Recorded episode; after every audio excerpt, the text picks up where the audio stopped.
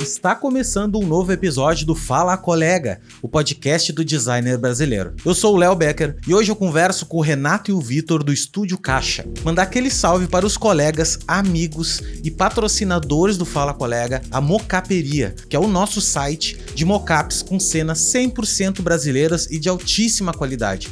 Chega de ficar usando mocap de Berlim, mocap de Londres, vamos começar a usar mocap do Rio de Janeiro, mocap de Salvador, de Recife, coisas brasileiras. Isso vai agregar demais no negócio e nos projetos de vocês. Se liguem nos links da descrição que tem cupom de desconto.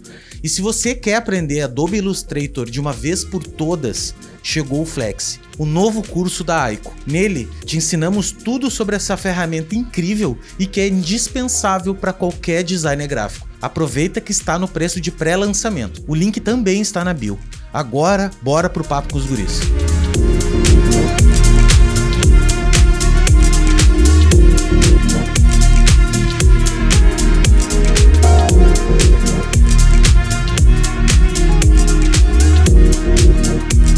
Olá, Vitor e Renato, sejam bem-vindos, cara. Vocês aí na, nos estúdios do Fala Colega.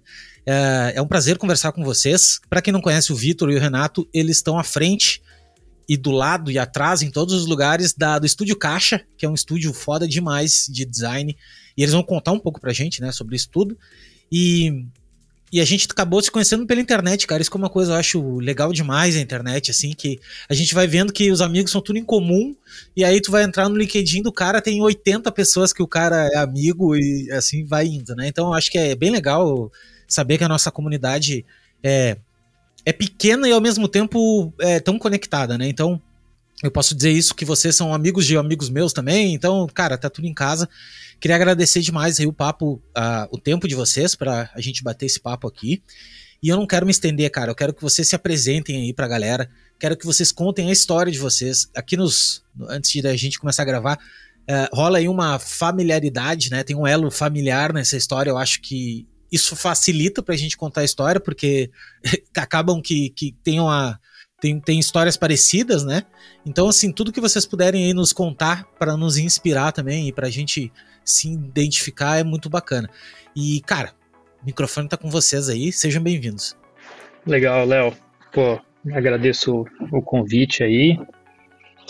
E vamos lá, vamos tentar sintetizar aí em pouco tempo essa história, essa jornada aí. Ah, Para identificar as vozes, eu sou o Vitor, né? Que é uma, uma das metades do estúdio. E eu sou o Renato, a outra metade.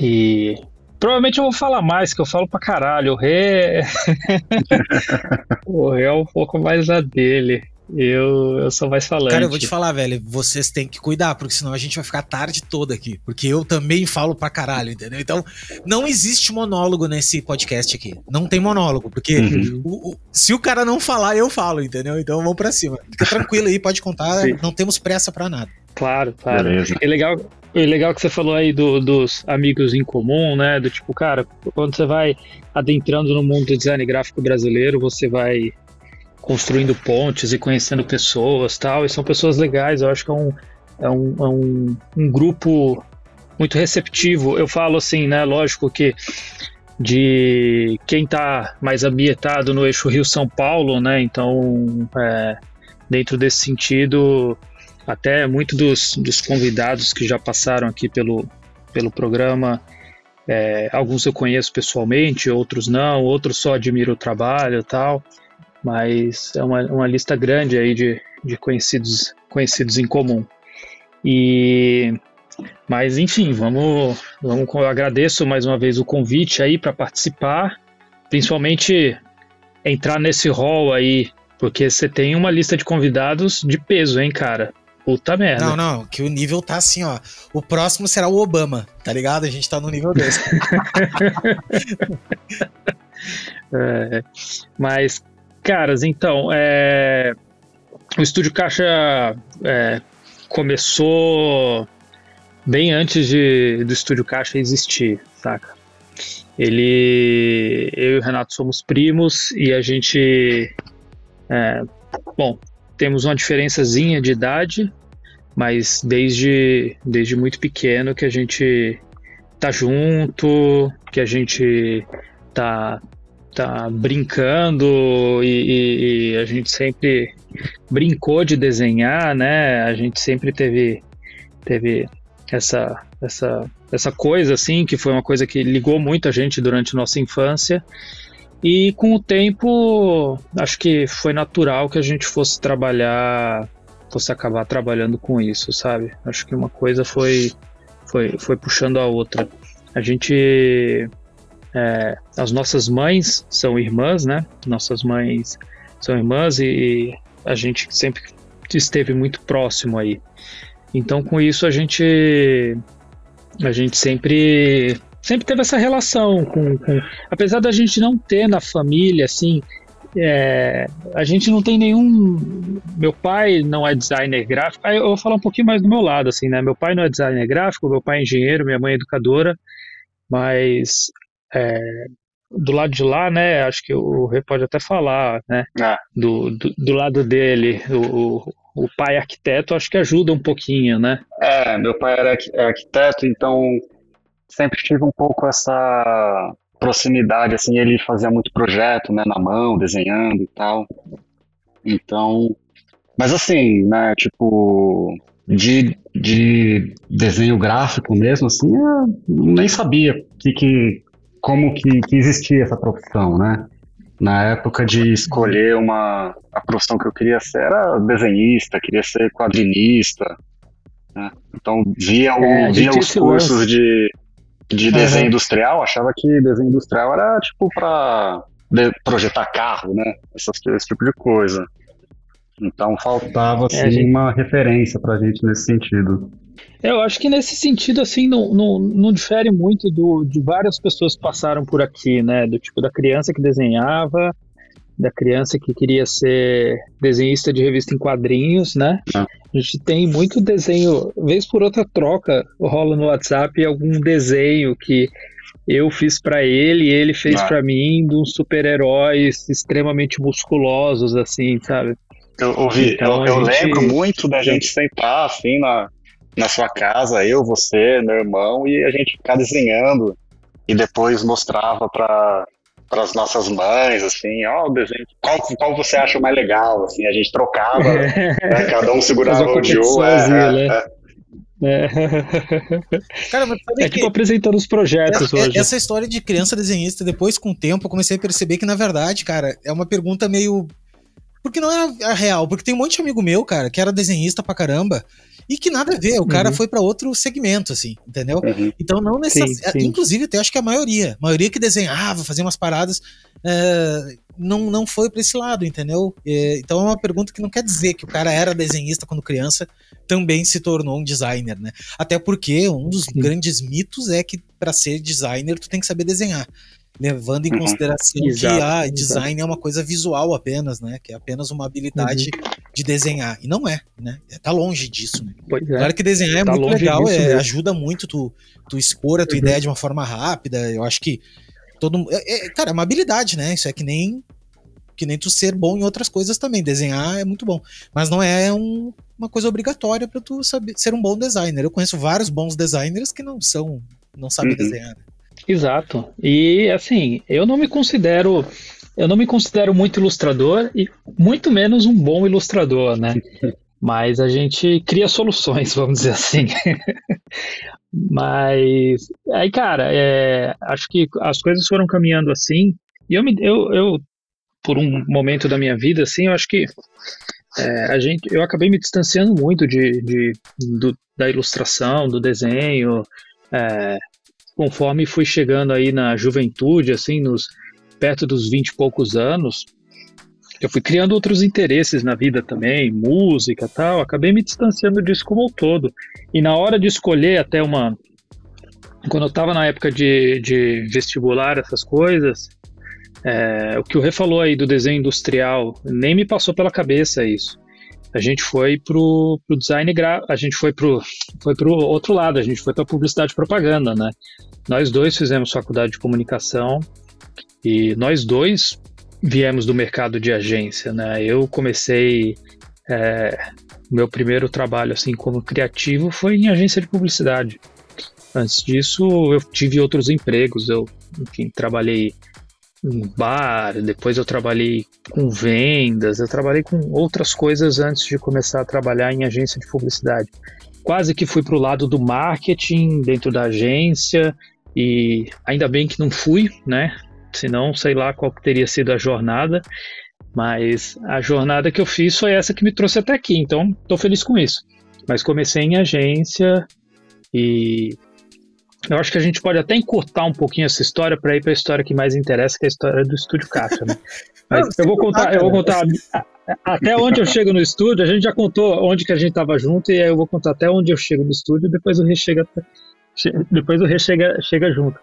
Mas eu durante a faculdade comecei a trabalhar em agência, fui para o departamento de criação, é, área de direção de, de direção de arte e e a primeira agência que eu trabalhei, que era uma agência de Campinas, a Portal Publicidade, lá dentro eu comecei a me aproximar de trabalhos que tinham uma pegada um pouco mais de design.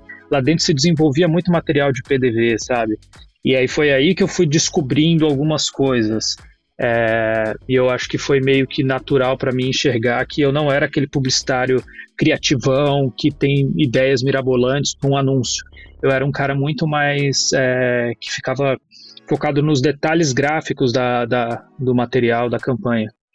Então, para mim, foi meio que natural ir caminhando por esse, por esse lado.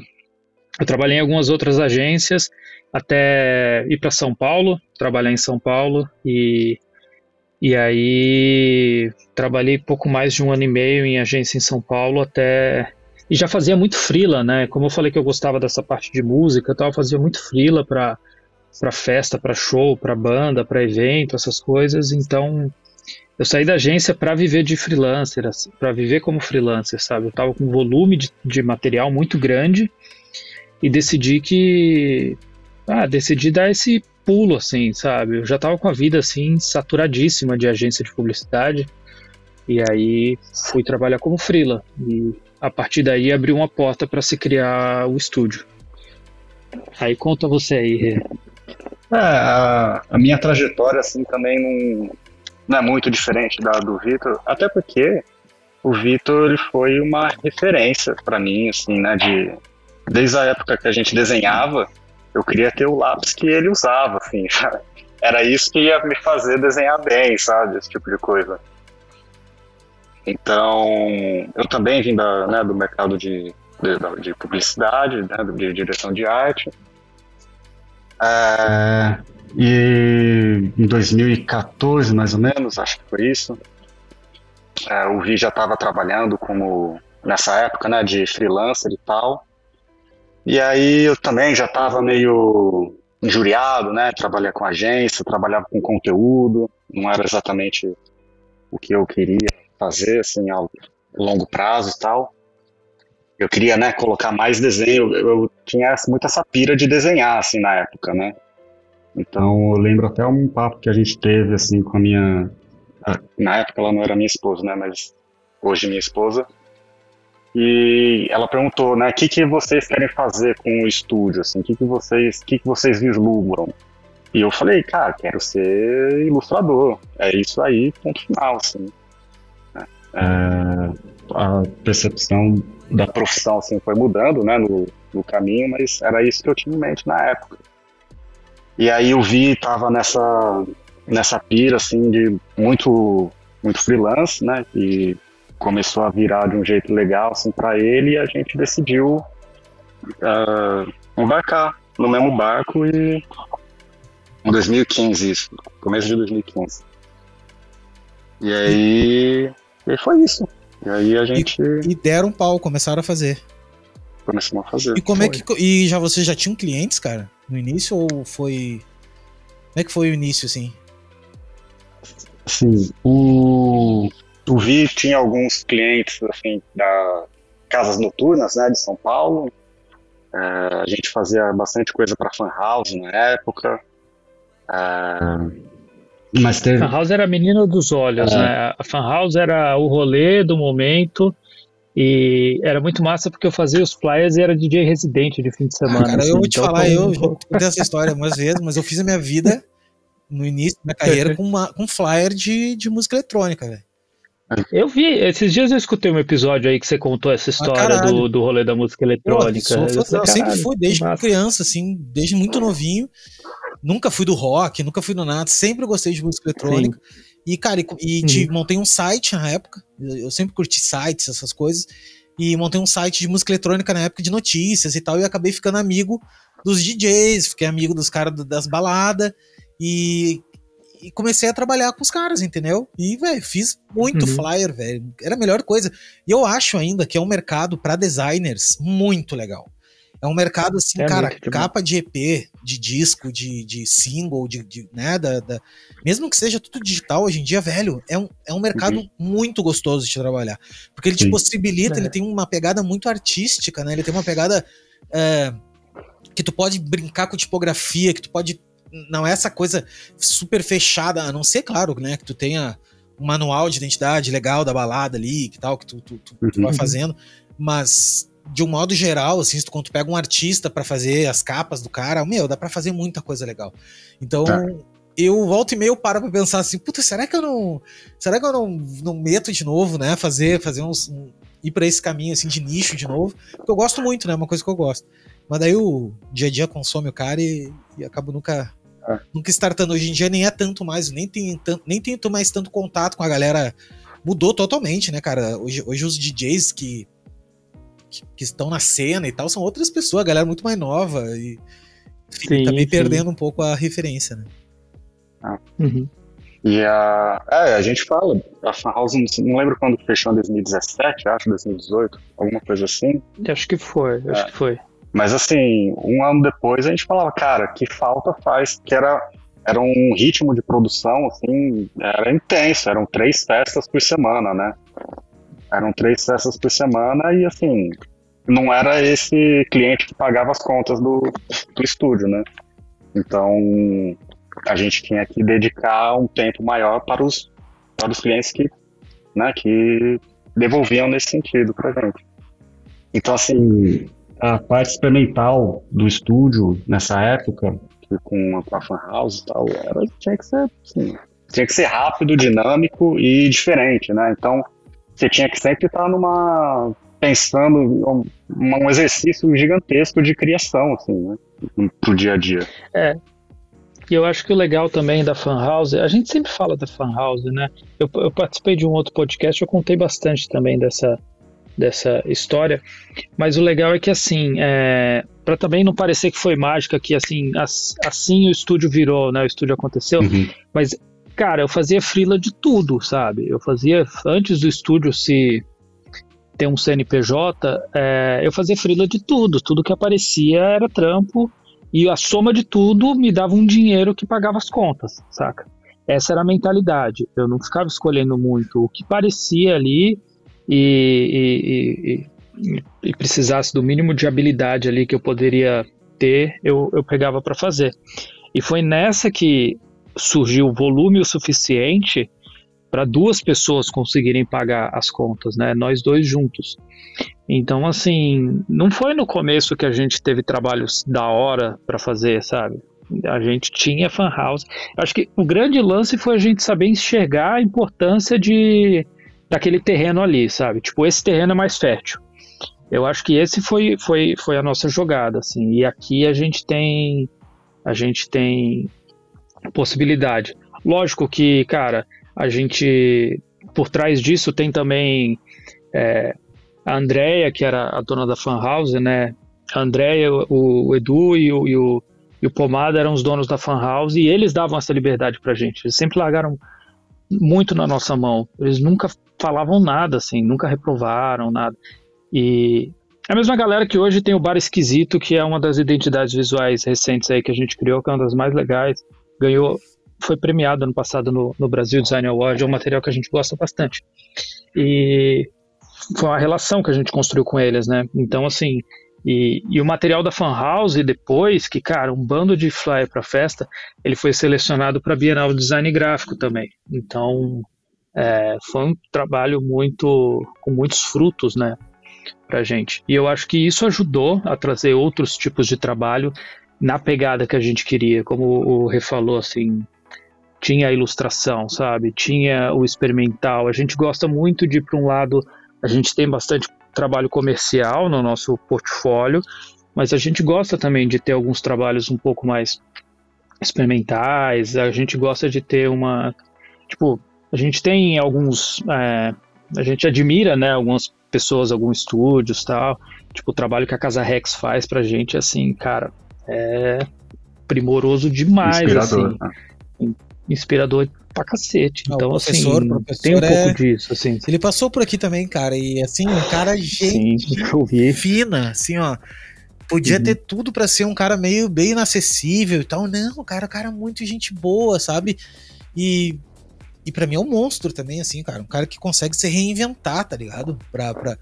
O cara é. faz 30 anos que tá aí fazendo coisa e é sempre diferente é, as coisas é impressionante. dele. Né? Isso que eu acho muito foda. É bem impressionante, assim. É muito legal ver, ver que tem pessoas assim nesse mercado, sabe? Tem muitos, eu acho que é muito massa, porque assim, a gente tem hoje um. um, um, um é, não é um boom, mas assim, a gente tem uma quantidade de estúdios, ilustradores, designers gráficos, foundries, assim, no mercado que, cara, com um material com uma qualidade assim que é, é chocante de bom, assim, sabe? Tem, eu não vou nem falar nomes para não faltar nomes, sabe?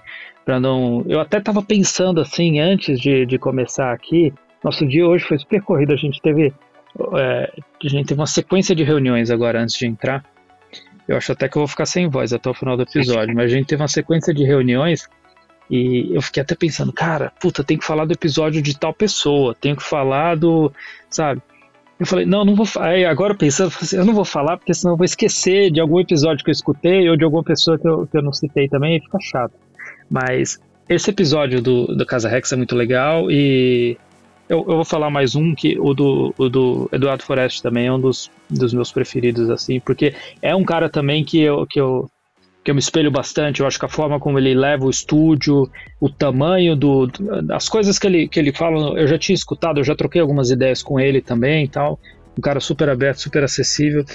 E a forma como ele enxerga o trabalho que eles fazem, a forma como ele enxerga é, a forma de lidar com o estúdio, de tamanho do estúdio e tal, eu acho que tem muitas coisas que é, eu tenho uma maneira de pensar muito parecida com ele também. Então, são dois caras incríveis, assim, dois profissionais muito foda. Até esses dias eu tava pensando, ah, cara, eu vou trocar um pouco o formato do podcast pra mesa redonda e tal, que eu quero fazer.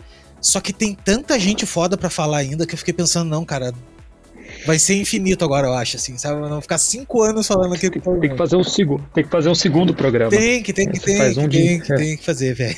Inclusive, se você está escutando isso agora, eu tenho certeza que tá rodando ainda. Se não está, e olha no link aí da descrição que tá rolando um. Como é que é o nome daquilo? Uma coisa não é comunitária, é um financiamento coletivo para ajudar aqui no podcast, uhum. porque vocês acham que isso aqui é de graça, que, que, que tô parado aqui, né? Que a gente não. Tá todo mundo parado sem fazer nada. Não, cara, isso aqui custa dinheiro, tem plataforma, tem tudo isso. Então, se você quiser ajudar, né, contribuir aí um pouquinho, com qualquer quantia, cara, pode contribuir, já vai ser de grande auxílio. Deixa eu perguntar para vocês um lance, cara, dentro do estúdio, é, vocês têm alguma metodologia de, de prospecção? Tipo assim, cara, vocês olham para algum cliente, pô, eu quero prospectar esses caras, ou é tudo reativo? Um cliente vai levando ao outro e vocês têm essa pegada de ser mais, mais é, boca a boca e não querer, não querer expandir demais também, né? Uhum. Cara, é... você quer responder ou eu posso falar? Pode. Manda brasa. A gente tem, né, como, como é um, um jogo aqui também, acho que vai, vai rolar momentos desses, assim. E eu tô falando achando que tá todo mundo vendo a gente, mas não tão, tá ligado? É só o áudio. é, não tão, mas é, exatamente. Eu penso a mesma coisa, Léo. É, cara, tem um pouquinho de cada, assim, sabe? Do tipo, por exemplo, a gente hoje no estúdio, é legal que assim, a gente não precisa construir direitinho aquela linha do tempo, né, de passo a passo do estúdio. A gente chegou até a fan house, mas assim, conforme as perguntas é, que você vai fazendo é legal porque dá para fazer ganchos com coisas que, que foram que construíram essa história, né? É, eu acho que a gente sempre soube, é, de certa forma, escolher o, o, o, onde é que onde é que onde é que dava para ganhar, assim, sabe? E não ganhar financeiramente, ganhar no sentido assim do tipo, puta, a gente é bom nisso, sabe? Vamos atacar aqui e tal.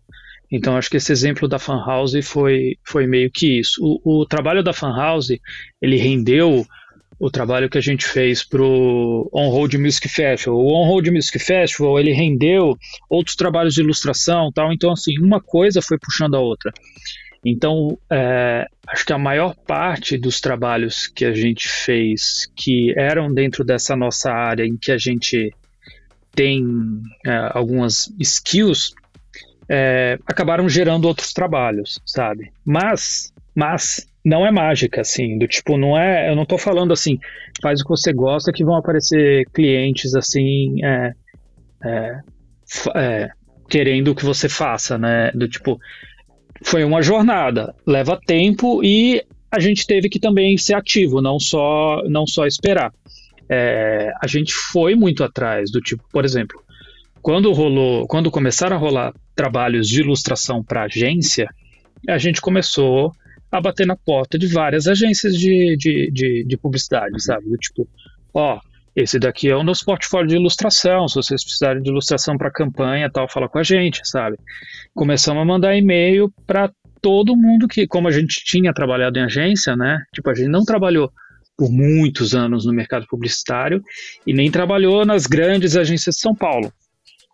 Mas a gente começou a procurar todo mundo que a gente já tinha dado bom dia dentro de agência, sabe? E mandar e-mail para e-mail, mensagem, enfim, algum tipo de contato para a galera falando assim, ó, tô com um estúdio, o estúdio tem foco em ilustração também, tal, não sei o quê. É, se precisar de alguma campanha com ilustração, chama a gente. E isso, eu acho que isso foi um ponto que ajudou bastante, assim, sabe? É. é. Ó, eu, eu não sou caga-regra. Mas uma regra que eu gosto de cagar é, mano, seja gente boa nos, tra nos trabalhos que você passa, porque networking é, assim, foi fundamental e a gente sofreu muito com isso no começo, assim, da, do estúdio, porque, como o Vitor falou, a gente não teve essa... A gente não rodou pelas agências, sabe? A gente uhum. trabalhou em agências pequenas, né? A gente em São Paulo trabalhou só em uma agência, cada um, né? Então a gente no começo penou para prospectar, justamente porque a gente não tinha esse network, né? Então as pessoas que, que fizeram, né, que passaram jogo no começo, assim, foram muito importantes para a gente. Sim. É, até assim, do tipo, é até legal o refalar isso para tipo, também não ter não ter eu não, eu não me importo com qual a impressão que as pessoas vão ter da gente e tal, não sei o que, mas assim, ah, eram figurinhas já carimbadas do mercado publicitário que montaram o estúdio. Não, longe disso, a gente não tinha nenhum contato dentro da, da, da UMAP, dentro da África, dentro da DPZ, a gente não tinha contato dentro de nenhuma dessas agências. É, o que a gente fez foi procurar os contatos que a gente tinha já, onde que eles estavam, e foi caçando e mostrando. E não necessariamente eles eram obrigados a, a chamar a gente para fazer qualquer tipo de trabalho, né? A gente, a gente, conforme a gente ia fazendo, a gente ia mostrando, tal, não sei o que, surgiu uma oportunidade, a gente abraçava alguns trabalhos. O primeiro que a gente fez foi com o, o que foi esse do on-road que eu falei, foi o Pedro Rocha, que era um diretor de arte, que hoje está morando na Alemanha, em alguma, nem lembro que agência que ele está hoje, mas ele foi um cara que foi estagiário junto comigo no começo da carreira, saca? Olha só, a gente tinha uma relação legal. E aí, anos depois, ele me chamou para fazer um trabalho super legal com, o estúdio, sabe? Então, isso, isso foi massa pra caramba. Então, é isso que construir relações, sabe? Eu acho que ajudam demais. E não só relações com interesses profissionais, sabe? Eu acho que isso que a gente falou no começo aí, do tipo, ah, tem vários amigos em comum tal. Cara, eu acho que uma das coisas mais enriquecedoras que o estúdio me trouxe foi poder me aproximar de pessoas que eu admiro pra caramba, de poder trocar essa ideia, sabe? De poder conhecer outros designers gráficos tal. Não necessariamente eles vão me trazer outros, vão me trazer projeto tal, né? é mais por uma questão de troca, de aprendizado, de crescimento. Por isso que eu acho legal ouvir podcasts dessa galera contando histórias e acho legal da gente participar aqui, você dar esse espaço para a gente contar nessa história, porque eu acho que ela pode, sei lá, é, ser inspiradora para algumas pessoas, pode ser também ajudar a esclarecer as ideias para algumas pessoas.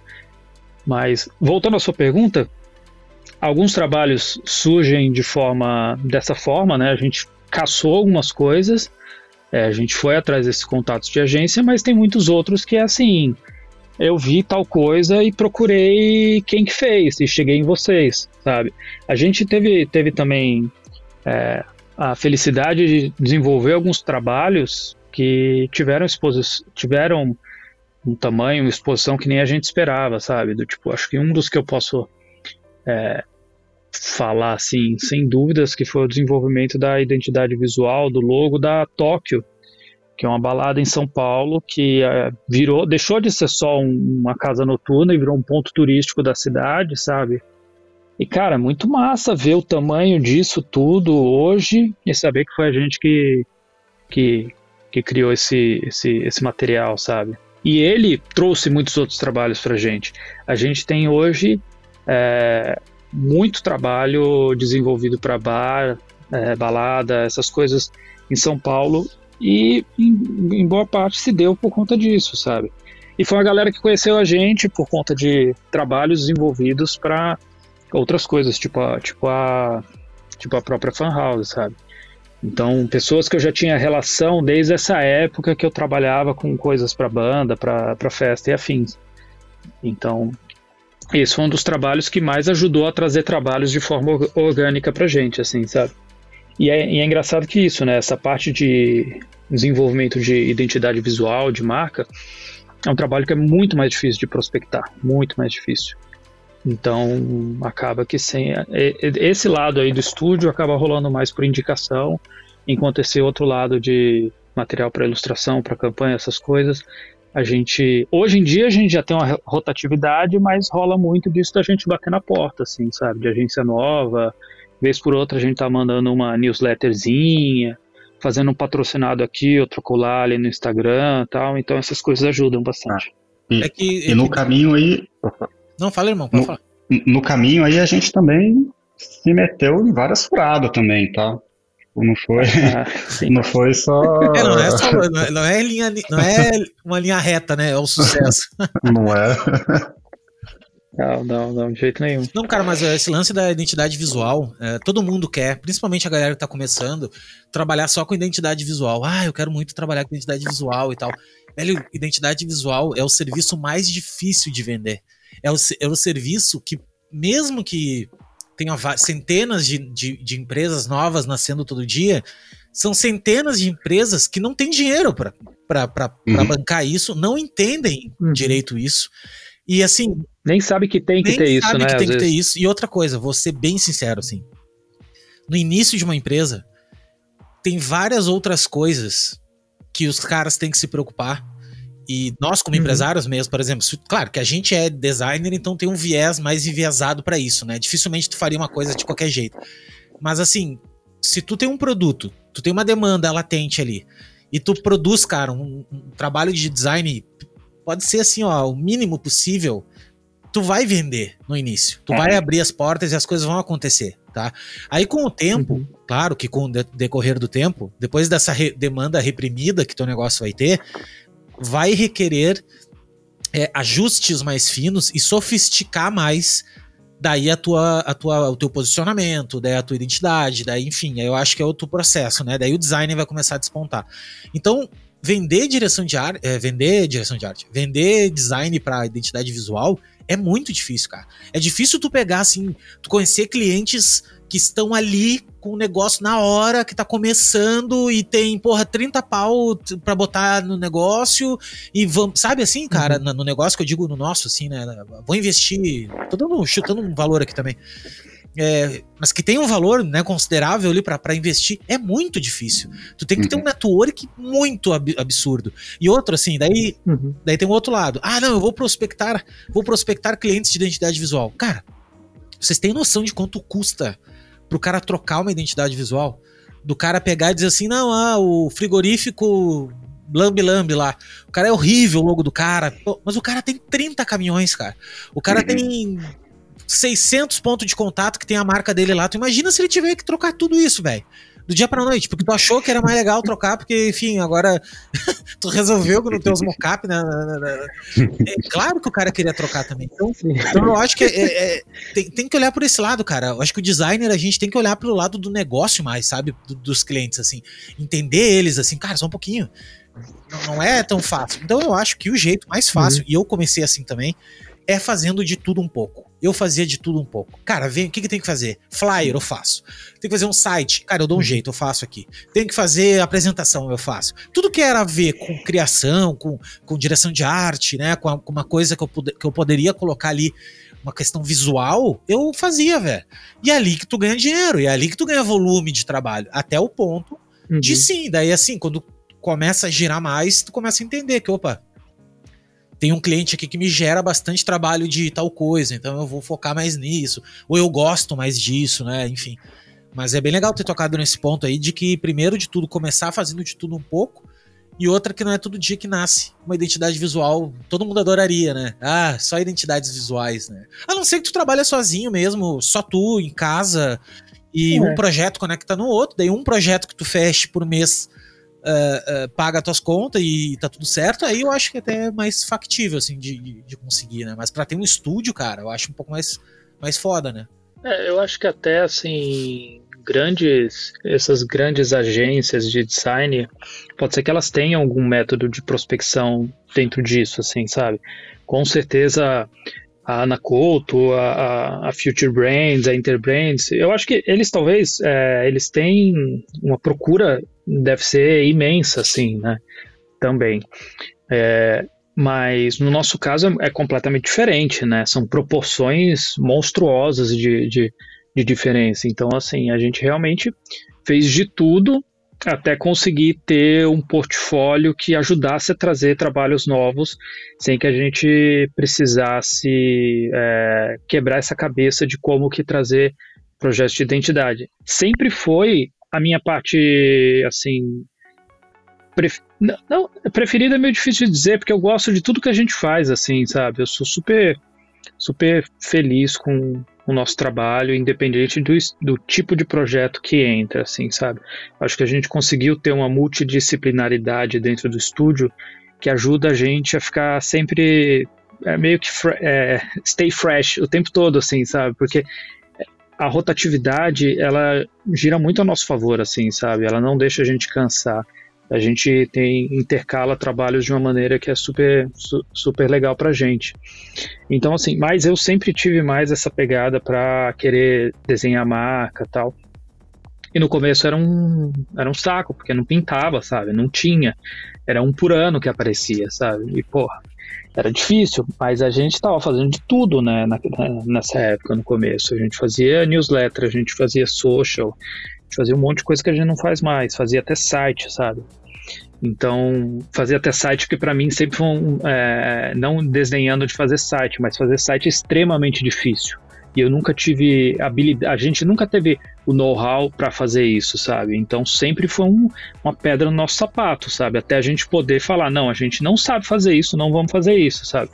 E até isso acho que ajudou muito na nossa carreira também, e entendendo o que, que a gente sabe fazer e o que, que a gente não sabe fazer. É difícil dizer não, mas eu acho que entender que alguns não são necessários para poder você conseguir chegar em alguns lugares, sabe? Mas aí essa parte de, de, da identidade em si foi algo que com o tempo acabou que hoje em dia existe uma rotatividade de trabalhos que acontecem de forma orgânica dentro desse universo aí de identidade, né? É, cara, é isso aí. É difícil o cara começar a dizer não pra algumas coisas, né? Porque daqui a pouco, porra, vem um site e quanto quer? 20 mil pra fazer. Tu, ai, não, não vou fazer, né? É foda, eu sei como é. Eu, é. Já, eu já entrei em várias furadas também por dizer que sabia fazer as coisas e.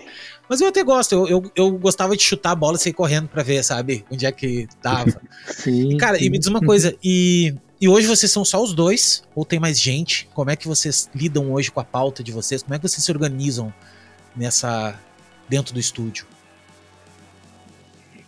É. Isso é um, é um, é um desafio diário, assim, e é um. Acho que é uma. Não uma crise, mas é um, um, um questionamento constante, assim, né? Acho que sempre tá. A gente sempre está testando, a gente já testou muitos modelos de trabalho dentro do estúdio, sabe? A gente já teve mais pessoas trabalhando fixo junto com a gente. A gente já. A gente teve por muitos anos um, um espaço, uma sala nossa, né? Que ficava em São Paulo, na Vila Madalena, ali próximo, na Pompeia, né? Na verdade, que, que era um lugar que chamava Casinha, que tinham pessoas incríveis. É, o dono de lá é o, o, o, o, Bina, Marcelo, Marcelo Binag, o Bina, e ele é um cara que é da parte de produção, né? Ele sempre trabalhou com áudio. E um cara, um cara que tem, tem uma experiência massa e, e trouxe uma vivência muito boa pra gente também, aproximou a gente também das produtoras de vídeo e tal. E, mas assim, a gente já já experimentou alguns modelos, já teve gente junto e por conta da pandemia a gente começou a trabalhar 100% remoto, né? E nessa hoje nenhum dos dois mais está em São Paulo, né? Hoje eu tô, eu tô morando aqui em Portugal, no Porto, e o Rei está em São Roque. Então a gente tá, tá longe, mas, né, junto todos os dias. Mas a gente, cara, atualmente trabalha num, num esquema meio de, de formar equipe de acordo com o projeto que pinta, sabe? Como a gente não tem cliente fixo, né, faz muito tempo, a gente trabalha sob demanda, a gente quando tem trabalho de ilustrador, de ilustração, a gente chama algumas pessoas para trabalhar com a gente. Quando a gente tá com trabalho de design, dependendo do, da demanda, do tamanho, a gente chama alguns designers para trabalhar. Tem algumas pessoas que, que, que, se, que acabam se, se estando sempre muito junto, assim, sabe? O, o João, João Maiolini, que é um designer gráfico, ilustrador e, e, e letrista cara muito foda, ele, cara, ele tá, ele é prática, ele é o terceiro, ele é o terceiro membro do estúdio Caixa, assim, ele tá sempre junto com a gente, desenvolvendo os clientes já conhecem ele também, porque ele tá sempre junto, então ele é um cara que é, ele tá, tá sempre junto no time, assim, criando com a gente, já é um cara que tá bem entende bem o nosso fluxo de troca meio do rei, ele já tá bem integrado, assim, sabe? E Fora isso, sempre tô procurando pessoas novas para trabalhar, sabe? Sempre tento é, novos ilustradores, novos designers para entrar no time para desenvolver projeto com a gente. Acho que uma das coisas legais desse tipo de, de, de trabalho, desse tipo de montar equipe, é que a gente sempre acaba conhecendo pessoa nova para testar, para trabalhar junto, sabe? Não, é muito pode, bom, né? Pode, eu adoro pode, também. Pode, esse... Eu ia falar, pode é. mandar o portfólio aí pra gente que a gente tá sempre de olho. Porra, por favor, por favor. Principalmente porque, assim, às vezes você acaba. É, é, a gente começou a fazer esse movimento de procurar pessoas porque a gente sempre ficava meio que na mesma bolha das mesmas pessoas, assim, sabe? E aí a gente começou a expandir um pouco mais, assim, do tipo de eu ver algum trabalho legal no Instagram, procurar quem fez e mandar uma mensagenzinha assim, ô, oh, vamos trocar uma ideia, tal, não sei o quê. Isso é uma coisa que eu faço, mas e eu, eu, a gente acaba recebendo bastante material assim de portfólio. Então é sempre bom receber, é sempre é sempre legal estar tá vendo o trabalho de gente nova e sempre que posso tô chamando gente nova para trabalhar com a gente. E vou te dizer, né, cara, tem muita. Isso que eu acho legal de estar tá do lado da educação agora também um pouco porque tem poucas pessoas realmente boas no mercado. E eu vou te dizer, não só boa no sentido de qualidade técnica, mas também no sentido de mentalidade, tá ligado? De, de assumir a bronca, de tipo, ah, cara, ser responsável. Eu acho que aí, principalmente agora que a gente tá numa fase é, totalmente híbrida, assim, totalmente na nuvem, né? Cada um trabalha onde quer, uhum. eu acho que todo mundo tem que ter uma, um autogerenciamento muito grande. Uhum. E e é difícil encontrar, velho. Não tô dizendo que seja impossível. Tem uma galera que é super boa aí, trampa super bem. Uhum. Mas é bem difícil, assim. É, eu, eu, sou, eu sofro, não, mas eu tenho vários amigos que estão sempre recrutando pessoas, cara. E é, meu, é um dilema, tá ligado? É um dilema porque a galera, pô. não, não, não, assume o BO, sabe? Tipo, pega os trabalhos e não entrega, e daí começa a inventar, diz que. Então não tem, não tem atalho, cara. É fazer, cara. É se responsabilizar, né? Então, isso que é uhum. difícil, né? E. É, uma coisa que. Desculpa te cortar, Léo, mas uma coisa que assim, a gente já tomou balão assim de, de alguns alguns freelas, assim, mas, cara, a gente sempre deu muita sorte com as pessoas que trabalhou com a gente. Mas uma coisa que eu, que eu acho que é importante também do gest, de quem tá, quem, quem vai ser o gestor do trabalho, é, que eu acho que é um erro muito comum dentro das agências de publicidade. Às vezes botar uma campanha na mão do estagiário, sabe? Não que o estagiário não tenha a, a qualidade para fazer aquilo. Na maior parte das vezes ele tem, mas ele, como estagiário, não tem que ter essa função e essa responsabilidade. Então, às vezes, o gestor também tem que saber um pouco entender o que, que ele está demandando para aquela pessoa ali, sabe? Às vezes as pessoas acabam exigindo demais de quem elas estão eh, contratando, assim, do tipo, cara, eu vou dar isso tudo na mão de um júnior, não, vamos com calma, sabe? Eu, a gente sempre meio que faz isso, assim. Quando a gente vai testar uma pessoa nova, cara, a gente, a gente nem fala isso para ela às vezes, mas a gente tá fazendo, a gente passa, sei lá, uma ilustração para ela fazer. A gente tá fazendo a mesma ilustração, sabe? Tipo, ela tá com backup sem ela saber que ela tá com backup, sabe? Para elas, pra gente entender como que ela trabalha, a velocidade, a qualidade, tudo isso. Se ela entregou, porra, massa, estamos no lucro. Se ela me deu o balão, cara, a gente estava seguro aqui também, sabe? Então a gente, a gente não vai se ferrar por causa dela.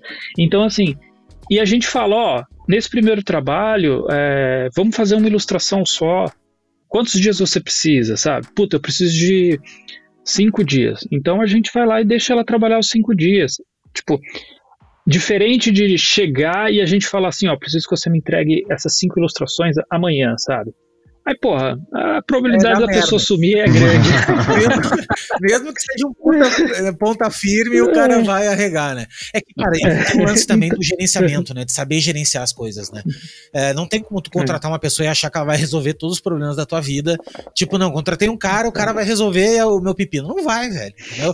É, é, é, um, é um braço a mais ali que vai te ajudar e tudo mais.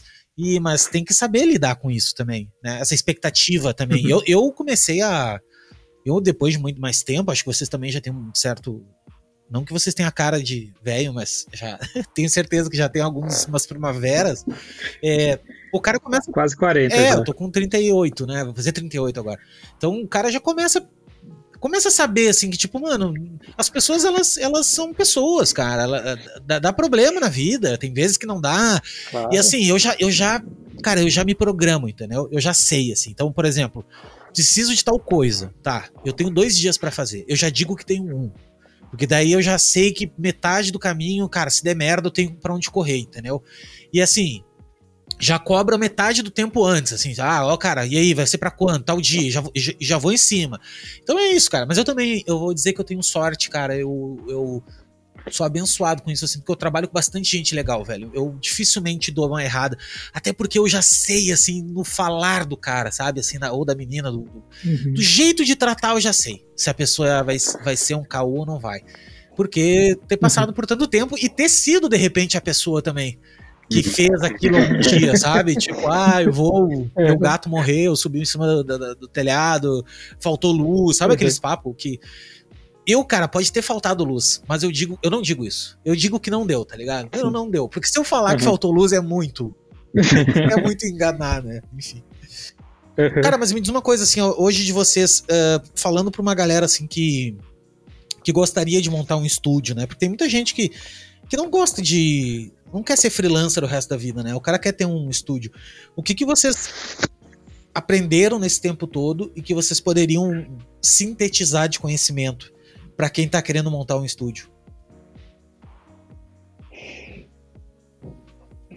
Pergunta difícil, Essa sempre hein? é difícil, porque o cara sabe fazer, não sabe como fez, entendeu?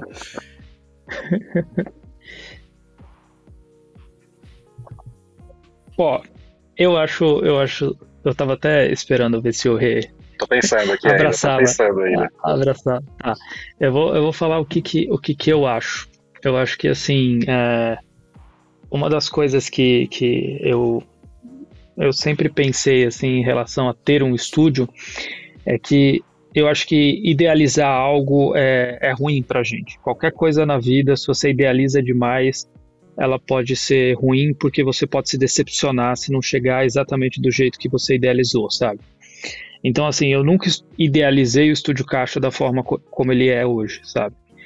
Eu simplesmente fui trabalhando para pagar as contas no final do mês, porque ninguém aqui é herdeiro e a gente precisava pagar as contas. Então, acho que essa foi a primeira coisa, assim, sabe? É, não criar um projeto é, fictício de que eu poderia, daqui a cinco anos, eu vou estar trabalhando com 20 funcionários, tal, não sei o quê. Nada disso. Até porque a gente nem, nem, nem tem esse modelo de negócio hoje em dia, né? Mas eu acho que essa é uma das coisas. É, entendendo o momento que você está e vendo o que está acontecendo e sempre pensando em algo a mais. O que que. Tá, beleza. Eu estou fazendo isso agora e isso agora está funcionando. Tipo, por exemplo, quando a gente estava no começo e a gente atendia, a gente tinha, sei lá, cinco clientes fixos, sabe? E aí, do tipo, eu acho que nesse momento a gente soube ver assim, do tipo, ó, agora está funcionando, a gente está ganhando X. Beleza, eu quero ganhar 2x, né? que que, o que, que isso daqui vai me dar e o que, o que, que vai, não vai me dar 2x? Cara, a gente gostava muito de fazer flyer para festa, para show. Mas, cara, flyer para festa e para show para pagar 2x, você vai ter que fazer flyer caralho. pra caralho, sabe?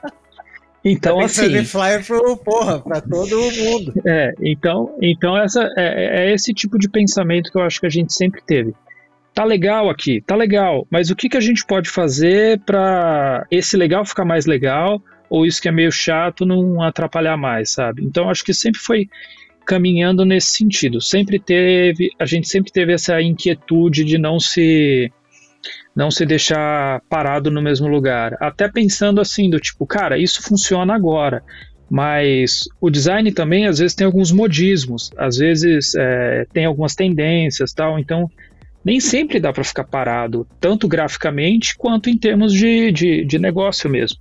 Então, eu acho que nesses pouco mais de cinco anos que a gente teve, a gente foi experimentando muita coisa. E eu acho que isso que foi ajudando a gente a ter, a ter vida, a crescer, a ter clientes melhores e maiores. Porque a gente sempre foi mexendo coisas, assim, sabe? Sem tanto. É, eu acho que às vezes a galera fica muito idealizando uma coisa e fica procurando caminhos para chegar naquela coisa. Acho que a gente sempre foi meio que fazendo as coisas é, com os recursos que a gente tinha para ir melhorando a qualidade do trabalho e a nossa qualidade de vida dentro disso, sabe? Hum. É, eu ia falar que, de novo, né? Falando da Fan House de novo. Mas ter um cliente que te permite errar, cara, é, assim, importante para o processo, para o desenvolvimento criativo, sabe? Na Fan House eram, como eu falei, eram três festas por semana. Se a gente fizesse um post aqui que ficasse feio, né? Que, que hoje a gente vê e fala, cara, como que a gente colocou isso daí na rua, né? Tipo, passou, sabe? Durou, durou uma semana só a divulgação daquela festa, que ainda briga com outras outras festas da casa, então assim, é, acho que ter um cliente que te permite assim essa, essa experimentação de técnicas, de, de modelos e tal, eu acho que é super rico. E outra coisa também que eu aprendi nessa caminhada aí é que os projetos eles não são meus, eles não vão sair necessariamente do jeito que eu quero, sabe? É, abrir mão de algumas coisas, algumas questões, mesmo que sejam estéticas, né? É, é um processo de desapego, é, é mais uma coisa pessoal, assim, né? Do que uhum. Necessariamente que vai te fazer crescer profissionalmente, mas vai te vai te poupar aí algumas frustrações, assim, sabe? Então, Acho que essas. Escolher as batalhas, né? É, exatamente. exatamente. Ô, gente, o que, que vocês acham, cara? Uma, uma pergunta sobre a nossa profissão e sobre a inteligência artificial que a gente está vivendo agora, assim. Essa história de chat GPT e tudo mais. Que, como é que vocês enxergam isso, assim? Qual é a opinião de vocês sobre isso? Uhum. Vou falar para você que o chat GPT eu nunca usei. Eu nunca experimentei. O que a gente experimentou uma época foi o Mid Journey, né? Que, uhum. De geração de imagem, né? Uhum. Assim, é, eu acho que a gente pode explorar isso daí como uma ferramenta, sabe? A gente até fez, na, na época a gente estava fazendo um trabalho de ilustração e a gente descrevia exatamente o briefing para ver o que, que ele retornava para gente. É, uhum. Enfim, mas sei lá, eu acho que tem potencial assim para ser explorado no sentido de ajudar da gente, de até de ter ideias, assim, né? A gente assim, se vê de vez em quando também num bloqueio que da onde vier a ideia tá valendo, sabe? Uh, acho que de ferramenta, acho que é mais ou menos isso, assim, por enquanto que eu, eu imagino. Agora sobre direitos, de, direitos autorais, direitos. Aí. Aí não sei. Aí, aí não tem uma posição assim sobre isso. Uma opinião formada ainda. É, ainda não, ainda é, não. É louco, né? Porque de certa forma ele tá chupinhando de várias coisas, assim, né? Ele nunca vai criar algo totalmente novo, né? Então ele pode entrar numa briga bem, bem grande, assim, de direitos autorais, que eu acho que é, eu acho que é válido pensar sobre. Sobre a questão de. Eu acho que ele pode trazer insights, ele pode funcionar como um Pinterest, como um Behance, assim, sabe? Um negócio. Só que, sei lá, hoje quando você procura as coisas no, no Pinterest, ele é, é impressionante o nível de precisão com que ele acha o que a gente quer encontrar, assim, como referência, sabe? Então, eu acho que o chat, o chat GPT não, mas o Midjourney, aquele, o outro, eu esqueci o nome do outro, aqueles dois principais, mas eu acho que eles, eles podem dar esse auxílio pra gente sim, sabe? Cara, se vai ou não roubar a nossa profissão especificamente, puta, eu acho que é um, um pouco cedo, acho que fazer uma previsão em cima disso, assim, cravar uma ideia em cima disso, acho que é, que é meio, é meio é meio difícil hoje em dia, assim, sabe? Eu acho que o mercado ele, ele, ele muda muito, tal, ele vai mudar muito com essas inteligências artificiais, mas eu acho que assim, a forma como a galera transforma isso num, num terror, eu acho que é, se, se fuder, a gente não vai estar tá fudido sozinho, assim, vai ser uma grande massa da população que vai se ferrar é, vai se ferrar todo mundo junto, sabe? Vai ser tipo uma grande revolução industrial, assim. Então acho que vai ter um grande impacto na sociedade como um todo. Não vão ser só os designers gráficos que desenham ilustra que desenham é, é, campanhas ilustradas e logotipos que vão se fuder, sabe? É muito maior do que isso, assim, sabe? O impacto da, da, da inteligência artificial no trabalho. Então, acho que assim, puta, se a gente for pirar em cima disso, cara, já tem tanta coisa pra gente pirar na vida, eu acho que se a gente for pirar em cima disso também, a gente tá fudido. Então, eu acho que assim, é, é algo para se olhar, não é algo para se ignorar totalmente tal. Mas acho que por enquanto eu ainda não não não tira meu sono por enquanto ainda não, sabe? Eu espero não escutar esse podcast daqui a cinco anos e falar assim, nossa, cara, não, não, eu espero não estar vendo sacolé na praia e ouvindo esse podcast e dizendo assim, ah, é. cara, eu achei que não ia. Não, legal, cara, legal ver a visão de vocês e, e, e, é legal ver, assim, cara, que como a gente tá numa bolha às vezes, né? E, e eu me, uhum. me, incluo muito nessa bolha, eu sou muito heavy user de tecnologia pra caralho, assim, então eu, tô, eu, eu já uso o chat GPT desde a versão 2, assim. E. Que massa. Mas assim, cara, eu uso porque eu gosto, entendeu? E, e acho, enfim, eu faço várias coisas e tal. E é legal que daí, tu, daí, por exemplo, o Renato falou, porra, eu nunca usei o chat. Cara, eu acho isso muito legal. Fico pensando, velho, o cara não usou uma parada ainda. Mas é natural, porque a grande maioria das pessoas não usou ainda. Né? E, e eu que tô achando que as pessoas deveriam ter usado, não? Pô, já estão acabando. Não, cara, calma o coração, o troço não é tão, tão assim.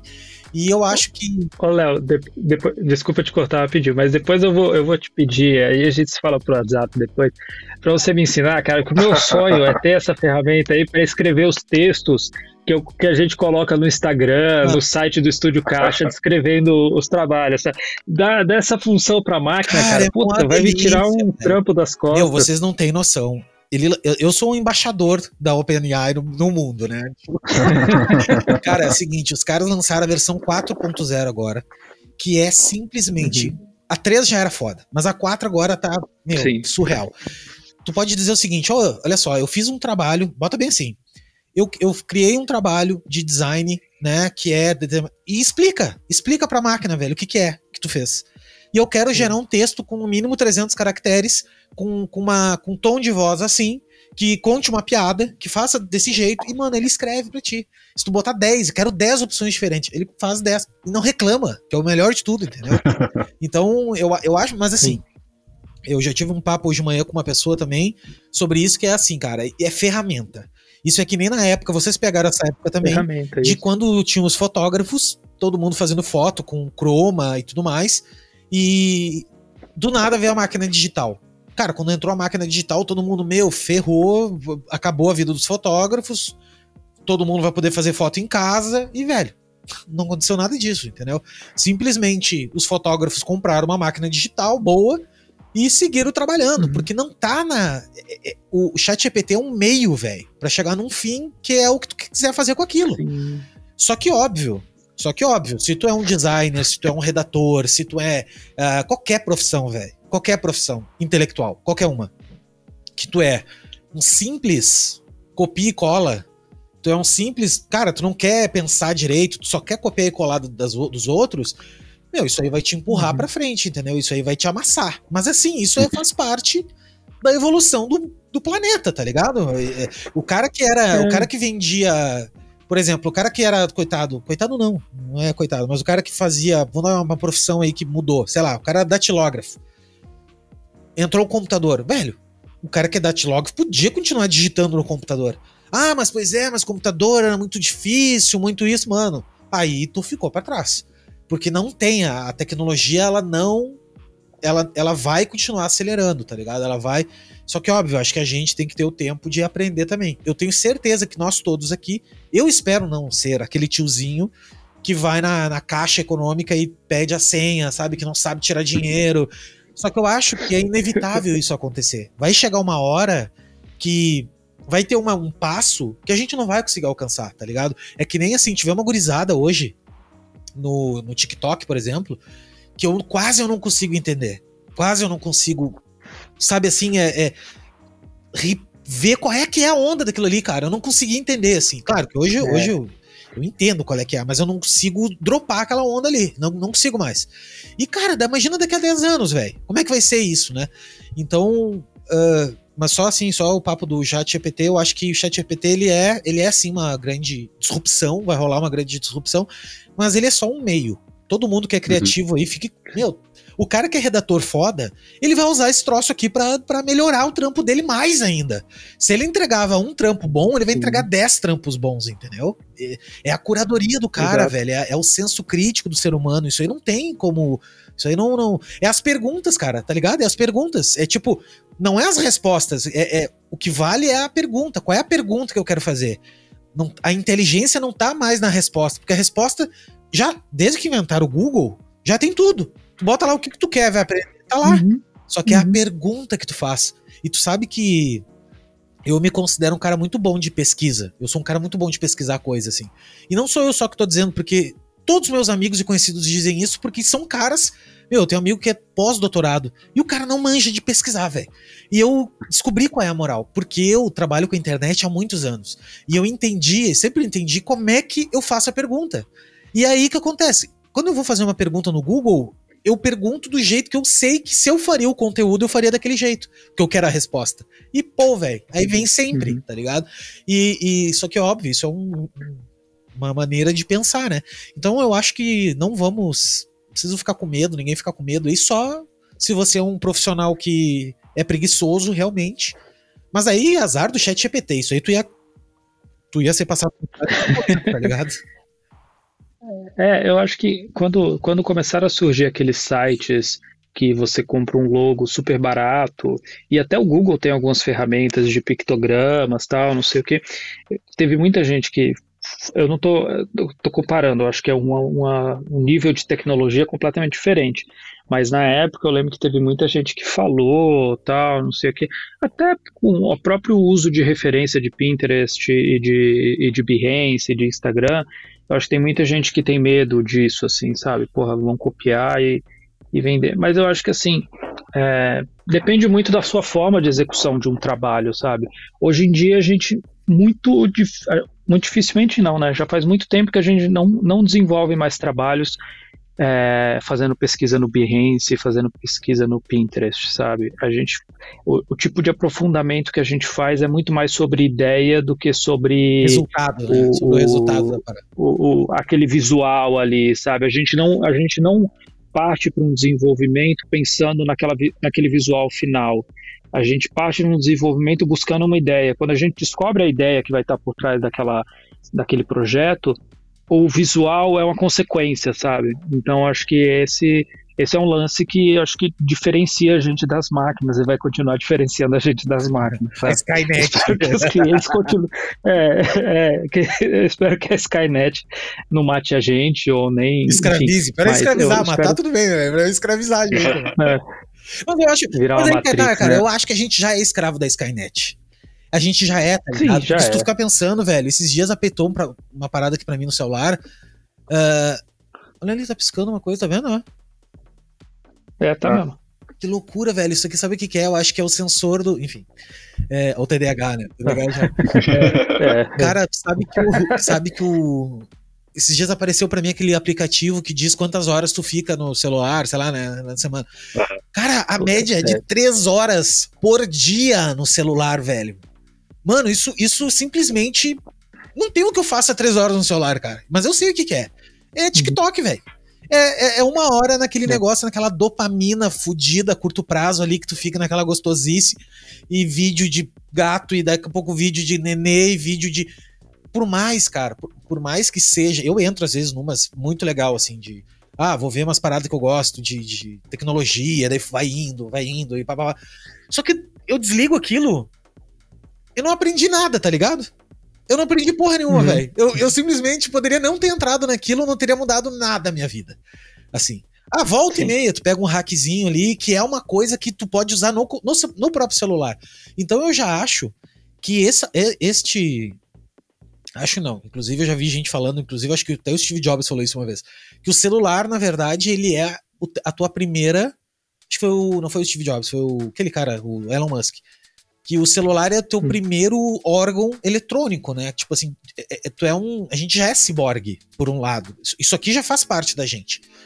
Toda, meu, praticamente uhum. tudo nossa memória tá aqui já no celular. É, é, é uma extensão da gente. Tipo assim, se tu não. Se tu perde teu celular, olha a sensação que te dá. Não te dá uma sensação assim do tipo. Porra, perdi o celular, ou, ou, ou esqueci o celular, ou faltou bateria no meu celular. Parece que tu vai morrer, cara. Então, se tu sente, é porque é uma parada que já tá contigo, entendeu? Ela, ela faz parte de ti. Então, cara, com certeza outras, outros devices e outras conexões vão vir muito mais. É... Nós vamos ter que conviver com isso. E eu acho tudo bem também, tá ligado? Conviver. Eu acho que é isso. Eu acho que a gente tem que se adaptando. Eu acho que quem mais se adaptar vai vai se dar bem. Mas eu também tenho uma outra teoria. Sou um homem cheio de teorias. Hum. Que é o seguinte: eu acho que a gente também vai caminhar para uma fase de ir pro meio do mato. Eu acho que as pessoas também estão cansando dessa merda, tá ligado? Eu acho que daqui a pouco a gente vai ter que ir pro, pra, pras fazendas aí, capinar no chão, uh, tipo, sabe assim, voltar um pouco pro, pro lado da vida, cara, regido pelo sol, pela lua, pelo dia que nasce, entendeu? E não por essa por essa descarga frenética de conteúdo e de informação e precisamos aprender, precisamos evoluir, sabe? Eu, eu tenho esse esse lado também, apesar de eu gostar muito de disso, tá? eu gosto muito disso, assim. Mas o lado, esse outro lado, eu acho que a doença, né? A gente tem sérios problemas psicológicos hoje em dia, né? Todo mundo tendo burnout. Eu tive dois burnout na vida. É foda. Então é uhum. é isso. É, é bem exaustivo, né? E gera uma ansiedade, assim, generalizada, né? É, uma coisa que parece. É, eu ouvi esses dias um podcast de umas meninas que ela, uma, uma mulher falou lá que é o seguinte, cara, a gente acorda e vai dormir devendo. Tu tá sempre devendo, tá ligado? tá devendo alguma coisa, uhum. parece que tu tá devendo, assim, tu não tá. É uma sensação louca, né? Enfim. Gente, é queria, não quero terminar, mas muito obrigado pelo papo com vocês aqui. Vocês são uns caras foda demais, mais uns amigos que eu tenho que eu ganhei e vão ser meus amigos, áreas de vocês, interessa. Eu sou aquele amigo que me faço ser amigo, né? Tipo, me chame, ei, cara, como vocês estão? Você vai me ensinar a mexer no chat, Pô, no chat chama GPT. depois ali que a gente vai trocar uma ideia. É, vamos fazer uma, eu faço fazendo uma live junto aí, eu e tu, uma live no sentido eu e tu, Pode é, crer. mais fácil. e cara, vamos, vamos aprender. E obrigado, cara, por vocês terem ter participado aí, conhecido um pouco da história de vocês. E é massa ver gente talentosa e simples que nem vocês, assim, de, de saber que é possível ser feito. E eu queria que deixar, vocês deixassem aí a, os recados finais de vocês pra galera que nos escuta. Cara, é, pô, Léo, te agradeço o, o, convite. Pra gente é sempre legal conversar. O estúdio, o estúdio Caixa é uma das coisas mais legais que acho que aconteceu e tem na nossa vida. Ele permitiu a gente conhecer muita gente, permitiu a gente ganhar a vida fazendo coisa que a gente gosta. Eu acho que nós dois somos pessoas que assim, a gente não é aquele tipo de designer que consome design gráfico o tempo todo, sabe? Nós temos vidas fora disso, assim, sabe? É muito difícil a gente é, ter uma, uma ah, sei lá, ficar de noite trabalhando ou para de trabalhar e vai desenhar, tal, não sei o quê. A gente tem vidas completamente é, é, desligadas disso fora, né? E eu acho que o estúdio que possibilitou isso, né? A gente ter uma vida saudável em relação à quantidade de horas trabalhada, ter uma vida que, que uma vida legal, porra, me proporcionou vir morar aqui, onde eu tô hoje e a qualidade de vida, tudo que a gente tem. Então, assim, é, eu sempre gosto muito de contar a nossa história, contar. Eu acho que tem muito muita gente que vem de fórmula mágica do design na praça, tal, não sei o que. E assim, eu acho que não existe fórmula. Eu acho que é legal. Acho que uma das coisas que, que, que eu gosto de ouvir podcast porque cada episódio é uma história diferente. Embora no começo todo mundo fala que era uma criança que desenhava, no final as histórias são completamente Mano, diferentes. É. O início pode é. ser igual, mas eu não estou dizendo que se você não era uma criança desenhada, fudeu. Com certeza tem vários episódios que a galera não tinha nada a ver. Mas assim, é, é, para quem desenha, para quem não desenha, as jornadas são completamente diferentes, sabe? E o caminho tem que ser legal. É, é isso que eu, que, que eu falei antes de você idealizar algo, cara, é uma cagada ide idealizar algo assim, sabe? Do tipo, ah, eu quero ser igual a Casa Rex. Mano, a história deles é uma história de anos, tal, não sei o que aconteceu lá dentro, assim. É, então, assim, a gente, a gente tem que estar tá feliz com o que a gente está fazendo naquela semana ali, sabe? Naquele ano, naquela vida, assim, sabe? A, a, vida é essa daqui, não é, não é aquela lá. A vida é essa daqui. Então, acho que é, isso acho que é um, um, dos pontos principais assim que a gente que a gente tem no estúdio. Eu tive a felicidade de poder trabalhar com o que eu gosto. Hoje em dia a gente tem projetos que a gente gosta e eu trabalho com uma das pessoas que eu mais gosto no mundo, assim, sabe? Então, do tipo, é, para mim não tem, não tem, não poderia ser, ser, ser mais, fe, mais feliz do que, do que isso em termos profissionais. Então, cara, é, para mim, todo dia, quando a gente senta e abre o, o, o Google Meets para se falar antes de começar o dia, cara, porra, é legal demais ver essa cara. Ver o Rê e, e, e aí, como é que estão as coisas, tal, não sei o que. Já sei quando ele tá de mau humor, já sei quando ele tá com renite, já sei quando ele tá é, de boa, tal, enfim. Pelo assim, semblante. É, é, sei pelo semblante. É, hoje eu tô com então, semblante de que eu tive insônia. é, então. E, e, é muito bom isso. E é, é uma história que eu não me canso de contar, assim, de compartilhar tal. Então, é, eu que te agradeço o, o convite falaríamos por muito mais tempo aí, mas a gente depois faz aquela mesa redonda que Não, você falou. Não, vou fazer, cara. Mas deixar o Rê falar também, né? Fala, Rê. Boa. Obrigado aí, Léo, pelo convite.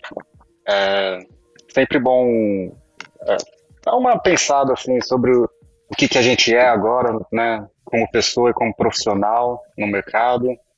É, sempre quando a gente apresenta um, a gente apresenta tantos projetos, né, para os outros e a gente acaba esquecendo um pouco de nos apresentarmos também, né? E a gente sempre, acho que reflete sobre o caminho que a gente traçou, para onde que a gente pode ir. Então, acho que isso é muito legal. Uh, pô, também, Vitão, nossa profissão, assim, o nosso dia a dia é muito legal, cara. Eu ia falar aqui para as pessoas, mano, nossa profissão é demais, a profissão mais legal que tem. E no começo é difícil, no começo é bem difícil, principalmente por falta de job, se meter em furada, frustração, se comparar com os outros, né? O Vi tava falando aí, você não vai ser uma casa rex na vida. Você pode ser melhor, quem sabe, né? Mas daí só o tempo vai dizer. É... E é isso, cara. O... Trilha seu caminho aí que vai ser legal e vai dar certo. E, e tu falou uma coisa agora. É, isso ser... que. Desculpa, Léo. Só falar, Não, só falar rapidinho que o, o que o Rê falou. Isso da comparação, cara, é a pior coisa que tem e, e, faz muito mal pra gente, né? Você tava falando dos tempos modernos, de TikTok, essas coisas e tal, não sei o quê. Cara, é muito fácil você abrir o Instagram e aí você vê que, que, os trabalhos das pessoas e parece que tá todo mundo fazendo um monte de coisa muito legal ao mesmo tempo. E não é assim, sabe? Cada um tá fazendo no seu tempo, mas como você tá vendo tudo junto em sequência, parece que tá todo mundo fazendo menos você. Uhum. E aí você se sente um inútil, você se sente um merda. E não é isso, é só uma distorção que rola dentro da, da tela ali, sabe? E te engana isso. Então, é, é, base, é difícil não cair nessa cilada. É a base do audiovisual. Mas é importante ter. É, você precisa bater na cabeça, assim, do tipo, pra não cair nessa cilada, assim, sabe? E, e ter calma, sabe? Tem que ter calma, tem que ter calma, tem que ter paciência. E, em tempos de ansiedade é difícil ter paciência, mas, mas é uma, uma, uma, uma jornada. Cada um tem o seu desespero, lógico, né? Cada um tem o seu corre, cada um tem a sua realidade, né? Então, assim, a gente teve a nossa, cada um tem a sua. Mas eu acho que tentar é, respirar e é, entender a jornada, assim, eu acho que é um, é um, é um passo. E eu não estou dizendo isso como se a gente já estivesse lá no fim da jornada, como se a gente. Não, né? Somos, cara, dois caras muito pequenos, de um estúdio pequeno, com, com trabalhos é, ok. Assim, a gente é, tá só contando a, a, nossa, a nossa experiência, o que deixava a gente aflito, o que deixa a gente aflito, não deixa mais, hoje não deixa mais tanto já perdi muita noite de sono por conta de job, por falta de job, por conta de é, não ser tão bom quanto. A gente não, não nasceu com trabalho legal pra caramba quanto trabalho do esquisito. Hoje em dia a gente tem trabalho que eu falo, puta, esse, esse trabalho tá legal pra caralho, sabe? Porra. É, esse é o tipo de trabalho que eu gostaria de, fazer, de, de ter feito, e foi a gente que fez. Mas por muito tempo a gente fez trabalho merda, sabe? A gente fez muito trabalho ruim que não está mais no portfólio, é, trabalho que é, não necessariamente é ruim, mas trabalho que ficou datado, trabalho que tecnicamente a gente melhorou tal.